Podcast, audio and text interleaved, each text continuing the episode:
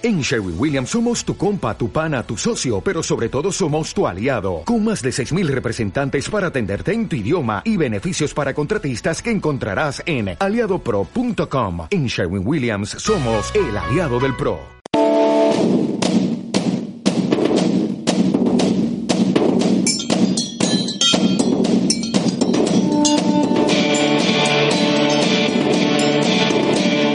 Y gestas con Jesús Pérez Baraja y Pedro Rodríguez.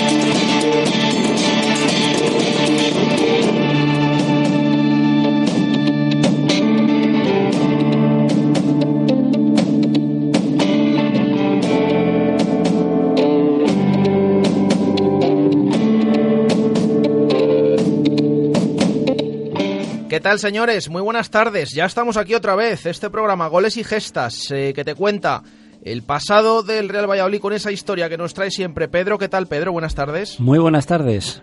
Y también, por supuesto, el presente, la actualidad, esos datos sobre el partido que va a jugar este próximo domingo a las 4 de la tarde el Real Valladolid en Vallecas y sobre el futuro también, porque vamos a, predecir, algunos con esos datos de Pedro, algo de lo que puede ocurrir, como siempre. Eh, mira que me resisto en este arranque a comentarlo. Ya hablamos de los corners la semana pasada, ya vimos ahí ese gol olímpico, así que de todo ello vamos a hablar y de todos esos datos. Es jueves 5 de octubre de 2017 hasta las 7 y media de la tarde, goles y gestas en Radio Marca Valladolid.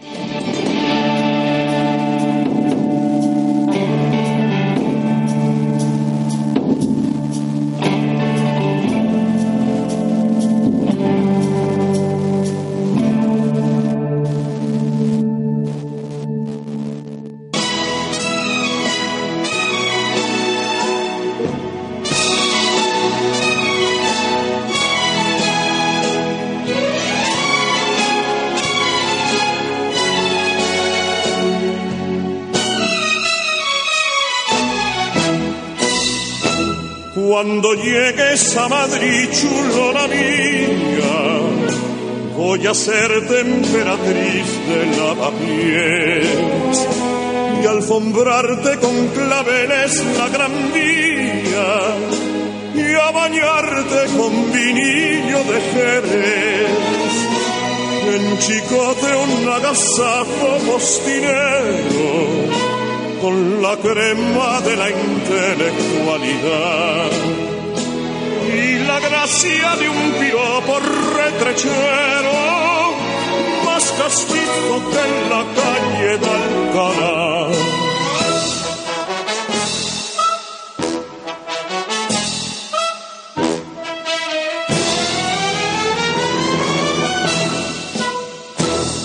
Madrid, Madrid, pedazo de la España en que nací. Hombre, es que el domingo, Pedro, vamos a Madrid. Además, una semana muy madrileña, porque el siguiente jueves, el día del Pilar, el día de la Hispanidad, 12 de octubre, tenemos partido aquí en Zorrilla contra el Alcorcón, pero el domingo, la única vez en toda la temporada, en esta ocasión, que el equipo, que el Pucela va a jugar en la capital, va a jugar en Madrid, en Vallecas. Tenemos que recordar, por supuesto, con este chotis madrileño para hilar con los datos de hoy. Sí, porque los de Vallecas, digo yo, que se considerarán de Madrid, igual, como que está la cosa tan revuelta que ahora que, que vamos a ver.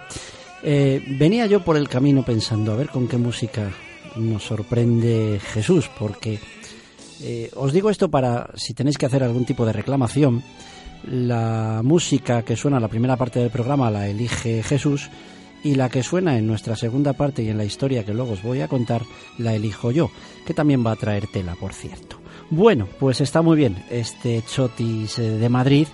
Eh, ¿Nos lo vuelves a poner el año que viene si vamos, por ejemplo, al Wanda? Ojalá, Firmábamos, vamos, y al ¿no? Bernabéu, y lo firmamos. Lo que pasa que este año solo vamos una vez, pues bueno, especialmente para esta semana. Pues muy bien, Jesús.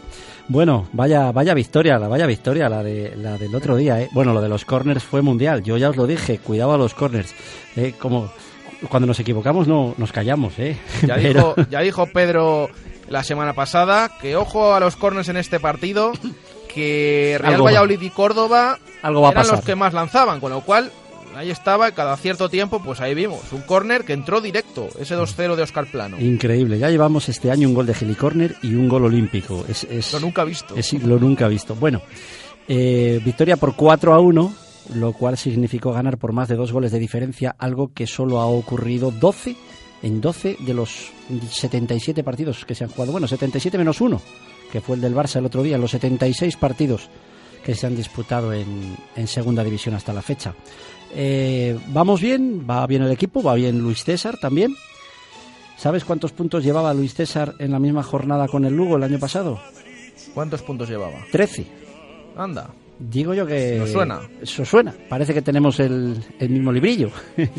bueno, vamos a ver cómo, cómo evoluciona esto. Bueno, vamos a ver los datos que, que nos marcan para este partido en, en Vallecas. Y, y, y sacamos aquí esta especie de bola de cristal. Y fíjate tú, Jesús, lo que sale. ¿eh? Fíjate. El Rayo ha jugado tres partidos de local. Ha ganado uno, ha empatado uno, ha perdido uno. ¿De acuerdo? El Valladolid ha jugado tres partidos fuera. Ha ganado uno, ha empatado uno, ha perdido uno. Seguimos. ¿Sabes cómo hemos quedado los últimos tres partidos que jugamos en Vallecas? Hemos... Por, yo creo que, que, por los datos que estás dando, me da a mí que también 1-1-1. Hemos ganado uno, hemos empatado uno y hemos perdido uno. Y San Pedro, como entrenador, ha jugado dos veces allí. Estamos hablando de dos, o de tres. A ver, ha, da, ganado, da, dame, dame una... ha ganado uno, ah, pues entonces, ha perdido uno, ¿qué falta? Pues un empate. O sea, que desde luego nuestra bola de cristal sale un empate, pero, pero, pero clarísimo. porque es justo el, el numerito que, que, falta para hacer todo el 1-1. Por eso les decía yo que también hablamos del pasado, del presente y también del futuro. Esto es futuro. fu somos futurólogos aquí. Claro, ya solo falta que empatemos a uno. ¿eh? Y ya, bueno, nos salimos. La semana que viene no hay quien nos oiga.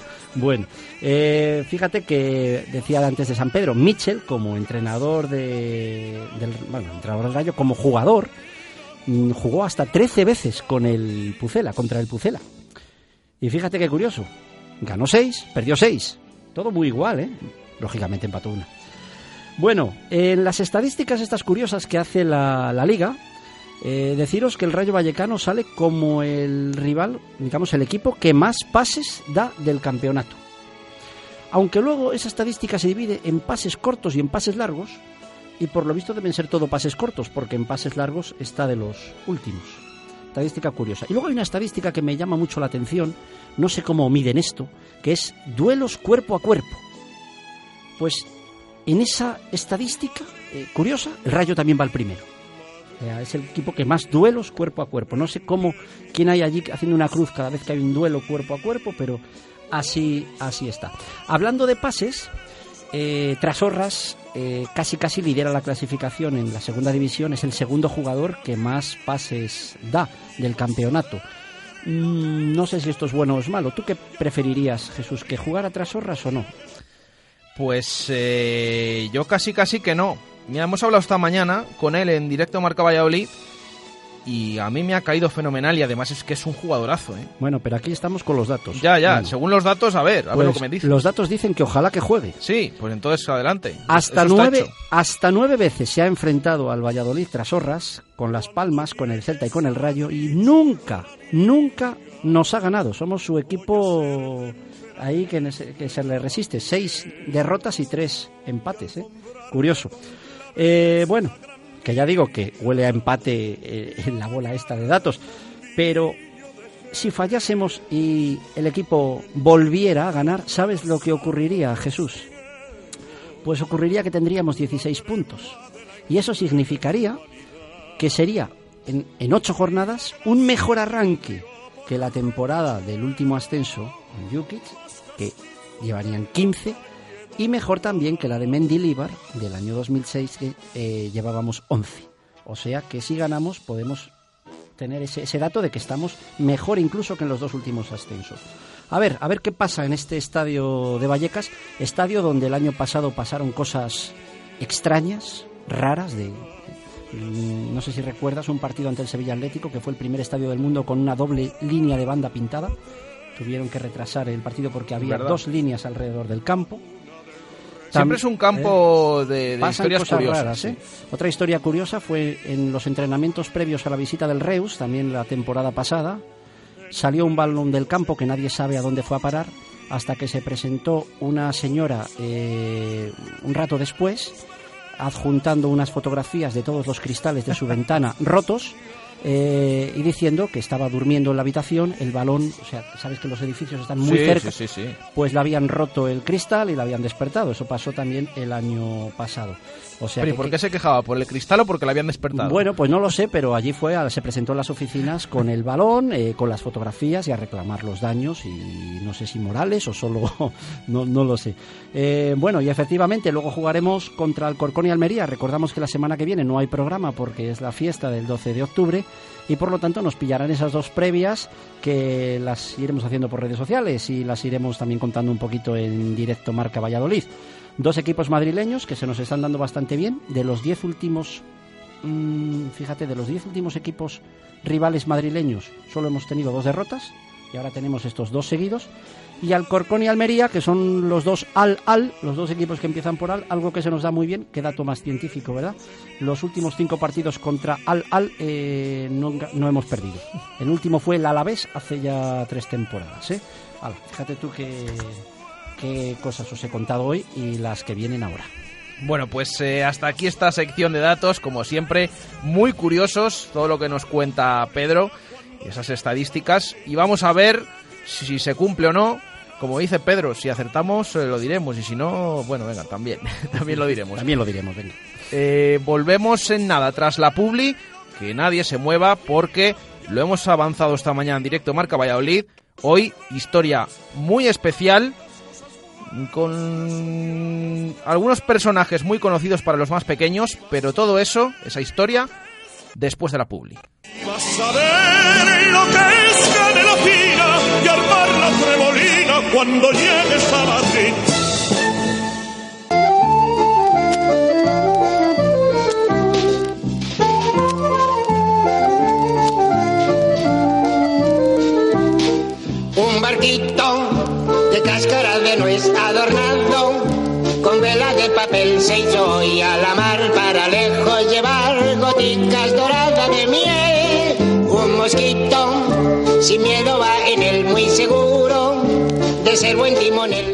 Volvemos con, lo están escuchando, los payasos de la tele. Vamos a ir escuchando diversas canciones con un personaje, como siempre, de fondo, de trasfondo del Real Valladolid.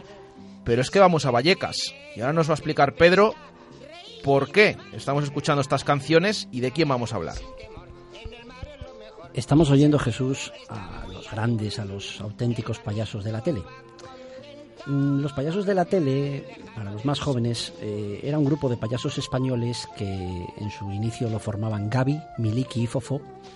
Fofó su, su nombre real era Alfonso Aragón y luego también llegaría su hijo, al que como es lógico, pues se le llamó Fofito, de la misma manera que el hijo de Miliki luego se le llamó pues Miliquito, que es el hoy famoso Emilio Aragón.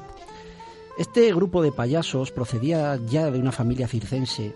Pasaron muchísimo tiempo en América hasta que regresaron a España a principios de los años 70. Ellos descubrieron en un momento que los niños españoles no cantaban y que eso no, no podía ser así. Entonces inventaron un show en el que el circo se transformó en un auténtico espectáculo donde los niños eh, participaban, bailaban y cantaban canciones como la que estáis oyendo. Con este tema Jesús no se ha hecho justicia, ¿eh? No se ha hecho justicia. Esto es un, esto es un temazo, ¿eh? Escucha, escúchalo. lejano del sur.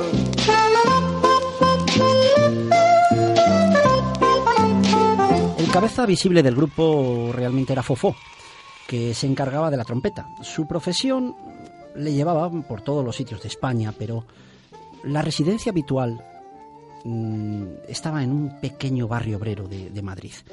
Un barrio lleno de gente trabajadora y gente esperanzada.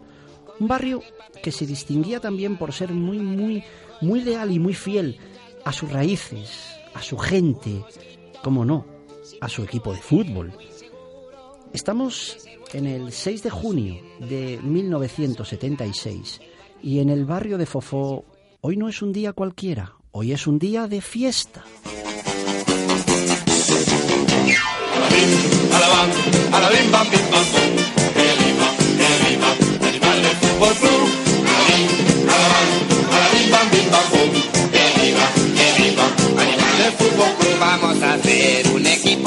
Fútbol con animales que están en el zoo y ficharemos solo a los mejores y casi seguro será campeón.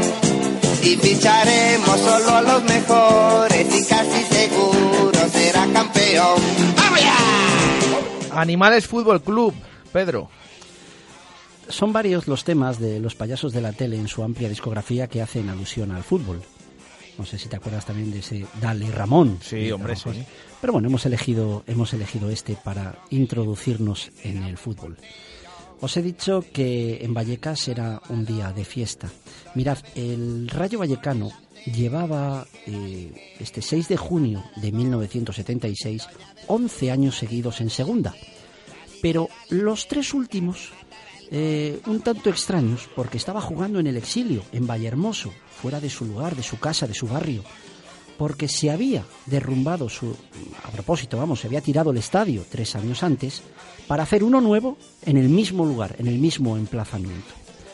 Este 6 de junio de 1976 se va a jugar la última jornada de liga y, aunque parezca extraño al tratarse de la última jornada de liga, ya que parece, no sé, más propio que fuera la, la primera, es un poco raro, pero sí, sí. Hoy por fin se va a inaugurar el flamante y nuevo Estadio de Vallecas.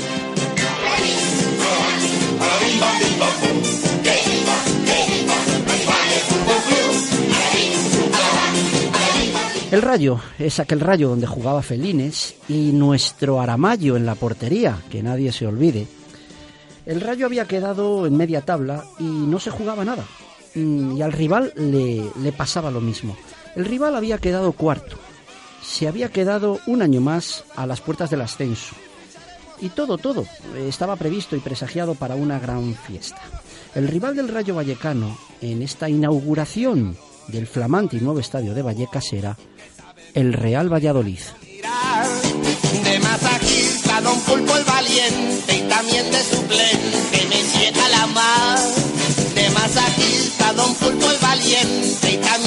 Forma el Valladolid aquel día con Campos en la portería, Salvi Toño Santos y Puig Viñeta, Docal Landaburu Mellado y Garrido y Vicente y Díez en ataque.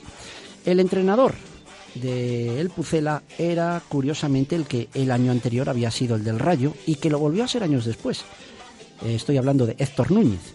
Y el entrenador del Rayo había sido a su vez entrenador del Real Valladolid eh, unos, unas temporadas antes. Deciros que, bueno, ante un estadio prácticamente lleno y con la algarabía ¿no? de, lo que supone la inauguración de un estadio, que es extraño, ¿verdad? Que sea la última jornada de, liga. Bueno, pues eh, deciros que el primer tiempo es un dominio total del Rayo Vallecano que tiene muchas oportunidades de hacer ese primer gol que siempre queda para la historia, ¿verdad? Eh, eh, en tu nuevo estadio ante su afición, pero no es así y se van al descanso con empate a cero tanto Rayo como Valladolid que aguanta un poquito el temporal del aluvión de los vallecanos. En el descanso se producen algunos disturbios, pero ojo, ojo, ojo, no tiene nada que ver con los disturbios a los que nos estamos acostumbrados últimamente. Son disturbios de antes, son disturbios a la vallecana. Eh, mira, Jesús, te voy a contar los disturbios que se produjeron en el descanso. Pero voy a leeros textual la crónica del periodista de entonces del ABC, que no está firmado, no sé quién es, sino también lo, lo- lo diría. Crónica del ABC de los disturbios. Atención, ¿eh? A lo que va a leer Pedro. Voy con ella. En el descanso, ¿eh? Dice así. Dos señoras regordetas, tal parecía desde lejos, se enzarzan en una violenta discusión. Los varones creen presenciar el deporte de la lucha y animan a una y a la otra. Un lío tremendo que termina con la urgente presencia de los camilleros. La gente deshumanizada lo está pasando pipa. A la de azul con lunares blancos le tienen que atender en el botiquín por no sé qué cosa en la cabeza. Cinco minutos después los camilleros corren de nuevo hacia el mismo lugar. Ocurre que la segunda señora, que como en el catch a cuatro por relevos la ha tomado con un nuevo contrincante, toma el mismo camino que la primera. La plebe hace una exhibición de falta de humanidad y se troncha de risa.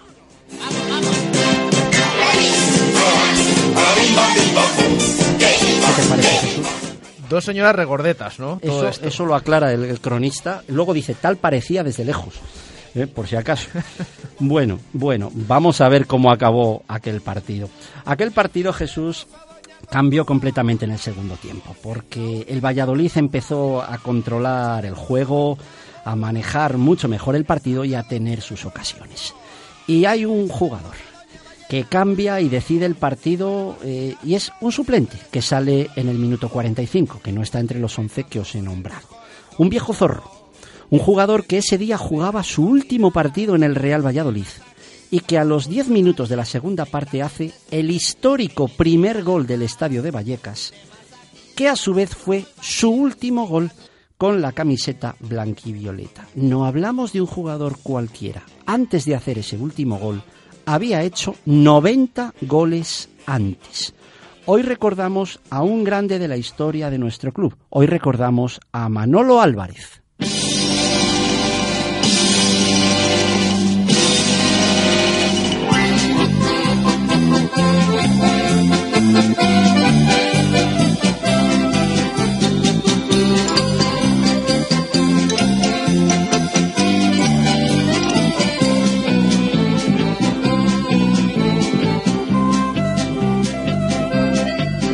Yo conozco una vecina que ha comprado una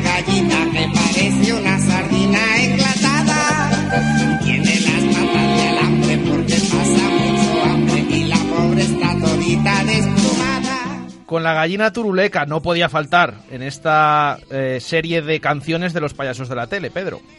¿Sabes, Jesús, que yo toda la vida siempre creía que era la gallina turuleta con Sí, T, sí, sí. y yo me enteré que era gallina turuleca cuando le puse a mi hija Laura las eh, canciones de los payasos eh, hace unos años.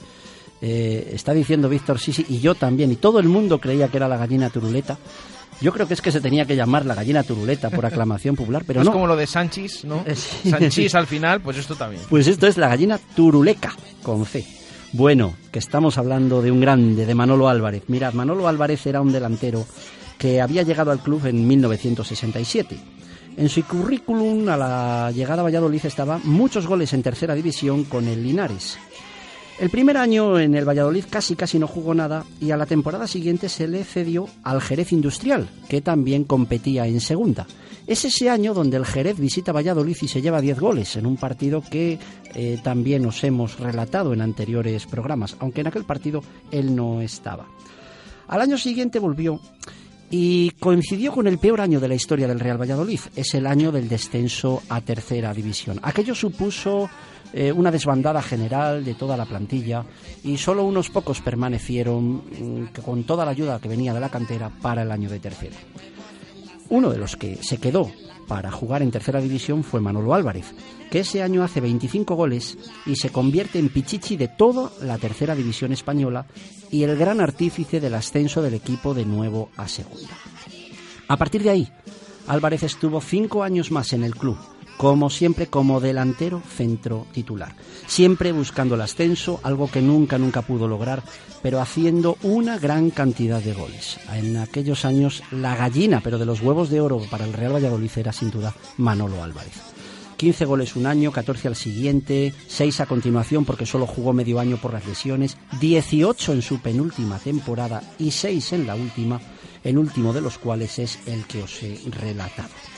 Eh, luego se fue al Real Murcia, donde estuvo tres años en segunda y con el Real Murcia ascendió, logró el ascenso a primera división.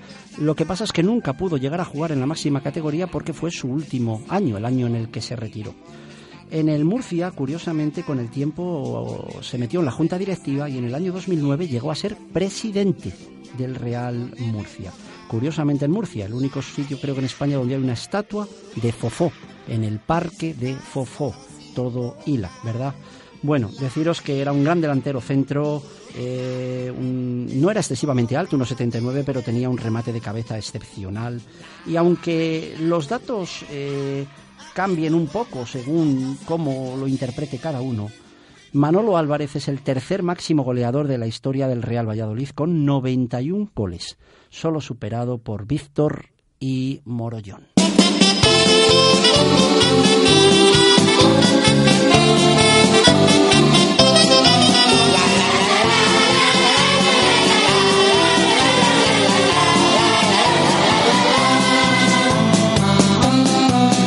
Voy a formar una orquesta con todos mis amiguitos.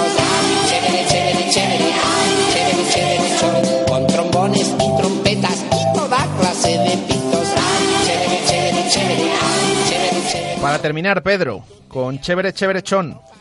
Chévere, chévere es una palabra que procede de, América, América Latina, Venezuela. Eh, chévere se aplica textualmente la definición es a cualquier persona, cosa o situación buena, excelente o agradable. Y lo más chévere para los niños de aquella España de los 70 era, era ver a Fofó, ¿verdad? Fíjate, Jesús, solo 16 días después del partido que os conté, Vallecas pasó de ser una fiesta a un valle de lágrimas. De forma inesperada y a causa de una hepatitis, Fofo muere. Aquello supuso un auténtico drama para niños y adultos en aquella época. Hasta que luego murió Chanquete no se vio cosa igual. Lo que pasa es que esta sí que fue una muerte real. Prueba de ello es que el entierro, Fofo está enterrado en el cementerio de Vallecas, congrega 25.000 personas, ni más ni menos. Desde el año 1977, la calle donde está la principal entrada del estadio de Vallecas, antes calle de los Monegros, pasó a llamarse para siempre la calle del payaso Fofó. En esa calle, hoy hemos recordado que el primer gol de ese estadio, que a la vez fue el último de uno muy grande del Real Valladolid, de uno muy chévere, hoy hemos recordado a Manolo Álvarez. Tenemos ni ni trombones, ni cornetas. Chévere, chévere, chévere, chévere. Como faltan instrumentos